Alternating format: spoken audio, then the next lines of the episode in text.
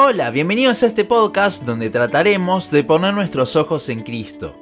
En septiembre del 2019 saqué un blog que un año más tarde saldría como un capítulo del podcast también, que se llamaba Hacedores y no solamente oidores. Hace un tiempo lo volví a ver y me di cuenta de varios errores que tuve y, si bien fue uno de los primeros blogs que saqué, me parecía importante aclarar las cosas.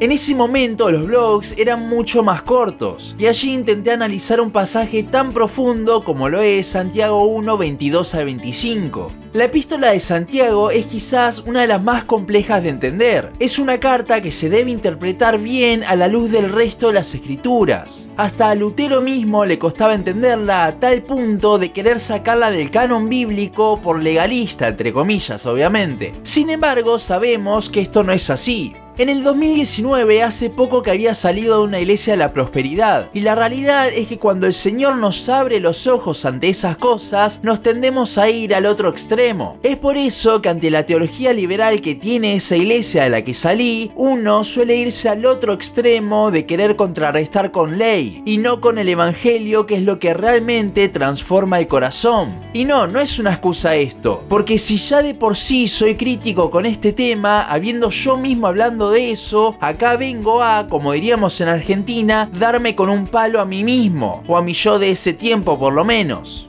El blog comenzaba hablando sobre cómo muchas veces leemos la Biblia o hasta la estudiamos, pero luego que la cerramos es como si nada, no aplicamos nada de aquello que vimos. Con esto, con este énfasis en la aplicación, que ya veremos más adelante en realidad de qué habla el pasaje, lo que estaba haciendo era literalmente desplazar al Evangelio. Se pone un énfasis mayor en los imperativos que en los indicativos del Evangelio, por lo cual pido disculpas. Hasta en un punto llegué a decir, y cito, un verdadero cristiano va a la Biblia porque busca cambiar, parecerse cada vez más a Cristo. Es literalmente nefasta esta frase. Hermanos, en serio, cuando leí eso que puse no pude creer lo que había dicho. Estaba poniéndonos a nosotros como el centro de la Biblia, en lugar de ponerlo a Cristo. Si fuese así como dice esa frase, entonces iríamos a la Biblia centrados en nosotros en lugar de ir para conocer más de nuestro Salvador y que el centro aún de nuestra lectura sea Él. Es una diferencia abismal. Esas son las consecuencias de enfatizar los imperativos por sobre los indicativos predicar ley, imperativos, para contrarrestar el liberalismo en lugar de predicar el Evangelio, los indicativos, lo que Cristo hizo y hace y continuará haciendo.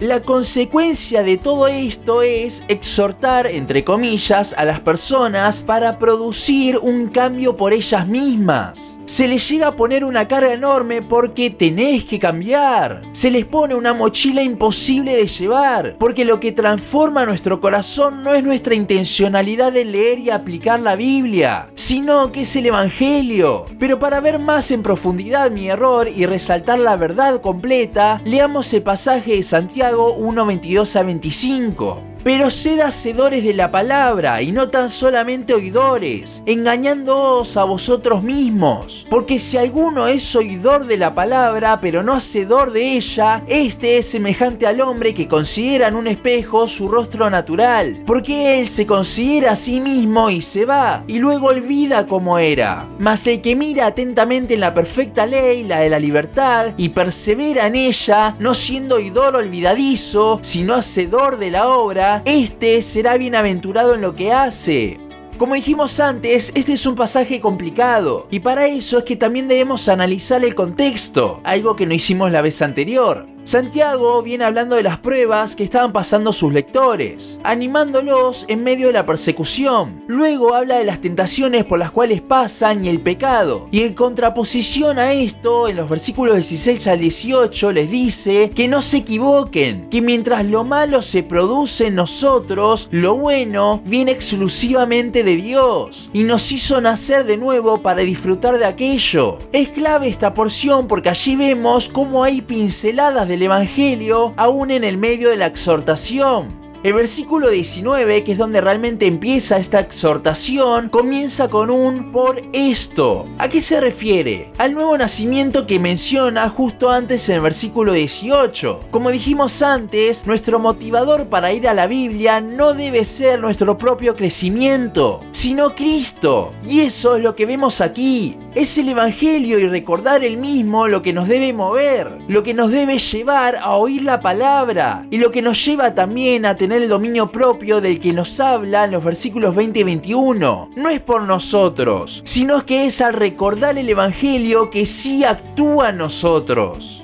Una aclaración que hice en ese blog y que sí está bien es que en ese tiempo se oía la palabra más que leerla, ya que no habían copias que podían tener en sus casas. La palabra se leía en las reuniones que tenían, en la congregación, Ahora que tenemos un claro entendimiento del contexto, analicemos el pasaje. El versículo 22 no lo podemos interpretar solo. Por algo Santiago pone una ilustración para explicarlo mejor. Esta ilustración del espejo se puede interpretar de una forma u otra según el concepto que tenemos de la Biblia misma. Si pensamos, como tristemente dije en ese blog, que la Biblia es para nosotros, para nuestro crecimiento, entonces lo que vamos a ver reflejado es lo que debería hacer, entre comillas. Y entonces nos daremos latigazos en la espalda para poder aplicarlo a nuestras vidas y ser de esa forma. Sin embargo, el que ve la Biblia como lo que es realmente, la revelación de Dios por medio del plan de redención del hombre, ve lo que ella realmente muestra de nosotros, que somos pecadores. En el espejo de la palabra, en el Evangelio mismo, lo que vemos es nuestra condición y nuestra incapacidad. La ley y los imperativos nos muestran eso. Por eso nos conducen a Cristo. Entonces, el que simplemente es oidor ve su condición al leer la palabra, pero luego se olvida y se apoya en su justicia propia. Pero el que es hacedor recuerda constantemente, persevera en el pensamiento de lo que nos muestra la ley, que no podemos, que somos incapaces y en consecuencia natural actúa.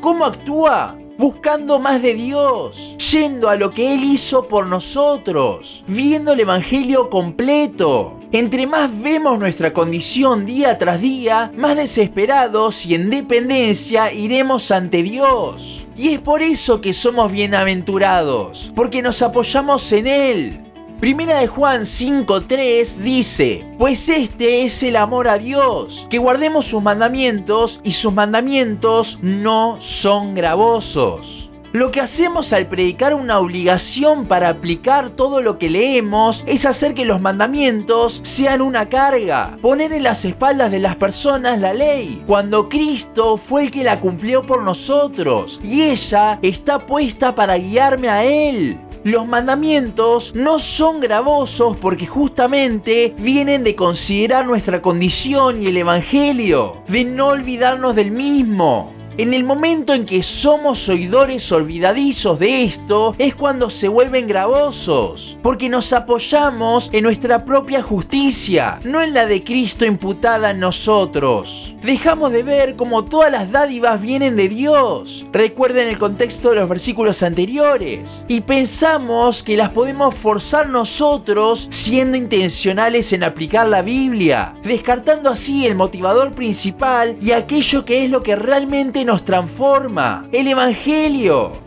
Si usted me ha escuchado en el último tiempo, sabe que estoy totalmente en contra de poner una carga en las personas que la Biblia no pone, de predicar los imperativos, mandamientos, sin que sean los indicativos el motor para los mismos, y que a su vez estos imperativos están para vivir en dependencia a Dios al ser incapaces de poder llegar al estándar de Cristo. Pero tristemente me di cuenta que con ese blog puse una carga por aplicar cosas con una vara alta. Y si no se tiene contexto indicado y no se ve todo a la luz de la gracia del Evangelio, vamos a estar predicando ley camuflada en aplicación. Por esto es que sinceramente les pido perdón y que ojalá si alguno se sintió con cargas allá por el 2019 con ese blog, hoy pueda recordar el Evangelio y ser impulsado en su vida por el mismo y no por una vana intencionalidad, no por un intento propio de aplicar, sino por la obra del Señor en nosotros. Espero que con esta corrección de aquel blog hoy podamos sacar nuestra mirada de nosotros mismos, de nuestra justicia y poner nuestros ojos en Cristo.